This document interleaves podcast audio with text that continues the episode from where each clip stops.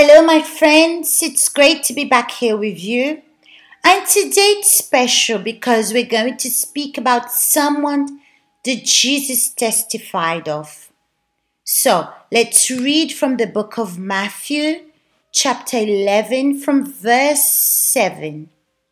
As they departed, Jesus began to say to the multitudes concerning John, What did you go out into the wilderness to see? A reed shaken by the wind? But what did you go out to see? A man clothed in soft garments? Indeed, those who wear soft clothing are in kings' houses. But what did you go out to see? A prophet? Yes, I say to you, and more than a prophet, for this is he whom it is written Behold, I send my messenger before your face, who will prepare your way before you.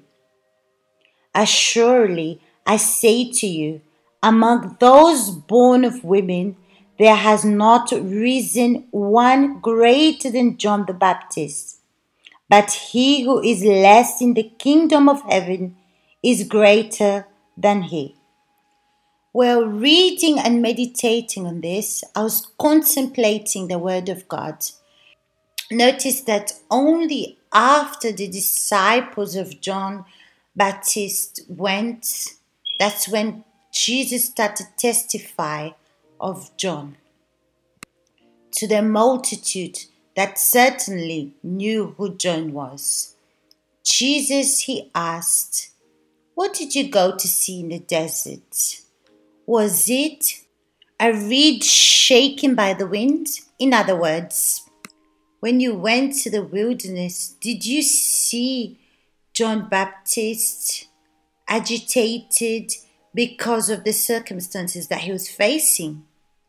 Because when the person is in a place where there's difficulties, she's agitated, she's irritated, she's nervous. And then he said, What did you go out in the wilderness to see? A man clothed in soft garments? Indeed, those who wear soft clothing are in king's houses. That means, did you see John Baptist in a rich way? In the desert. And then he speaks about the people that wear soft clothes are rich people. But these type of people are found in king's houses, not in the desert.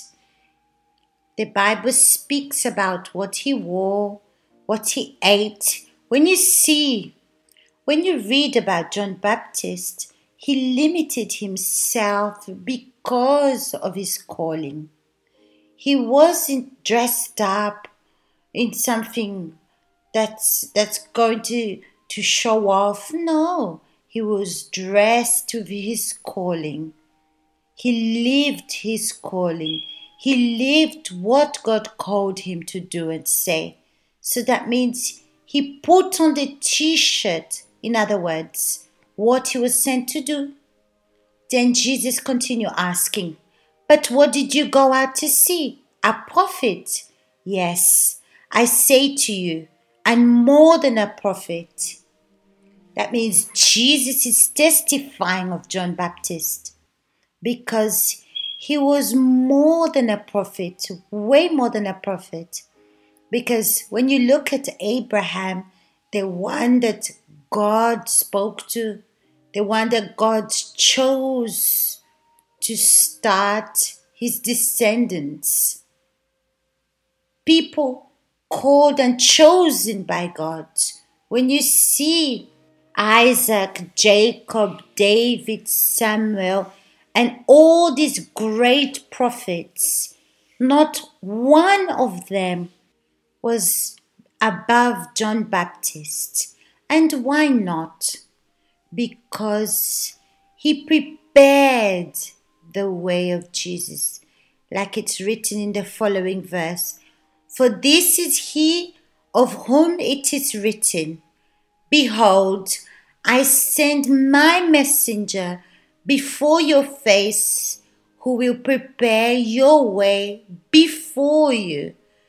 The one that is more than a prophet to God is the one that prepares the way.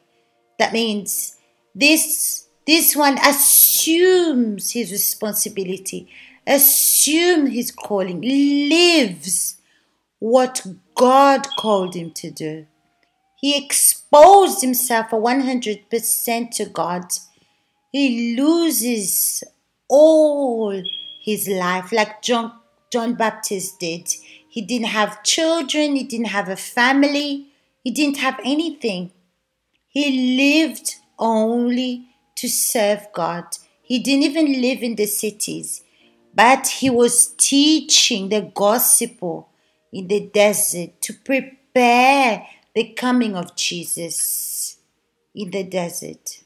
And then Jesus continues saying, Did you see him irritated, nervous, frustrated, anguished? No. You saw him speaking against sin speaking with authority and audacity in the desert. Then Jesus continues saying, Assuredly, I say to you, among those born of women, there has not risen one greater than John Baptist. So you can imagine, there's no one that was greater than John Baptist not Abraham, not Isaac, not Enoch, no Samuel or David, not Jacob. Nobody was greater than him. In other words, you live the calling of faith and pass the spirit and life. And don't forget, my friends, that God called John Baptist from the stomach of his mother. And he had the Holy Spirit. But you see that John Baptist was not inclined to his will of the things of this life, but he assumed his responsibilities. Then Jesus continues saying, But he who is least in the kingdom of heaven is greater than he. So you see here the greatness of the kingdom of heaven. The person that enters in the kingdom of heaven is greater than John Baptist. Why? Because he's already entered in the kingdom of God. And doesn't matter how small he was, he entered in the kingdom of God. He was saved. He paid the price of his salvation. This, my friend, makes us think and imagine how great, how valuable is our salvation. Maybe you're fighting for your family, you're conquering bigger things, you're preoccupied about conquering, and there's nothing wrong with conquering. No, but your salvation is more important. But for God to be greater than John Baptist, is for you to enter into the kingdom of God. So everything that you conquer here on earth, don't be deceived by these things. Miracles and big things, and you did this and you did that, does not show or reveal that you're greater than John Baptist. But you're, you're using your faith. God is using you very well. But the one that enters in the kingdom of God is greater than John Baptist. That means there's no one that was born that was greater than him. But when you enter in the kingdom of God, you become greater than him. Okay? So I'll see you next week. And next week, we're going to continue meditating. Think about your life, think about your relationship with God. How much time have you been investing in this relationship with God? How many pains and and and sacrifices have you been doing to have this relationship with him? Well, you can leave your comments here on the blog or write about your experience, analyze your life this week and see What have you been prioritizing in your life? Okay, so big hugs to you all, and I'll see you next week.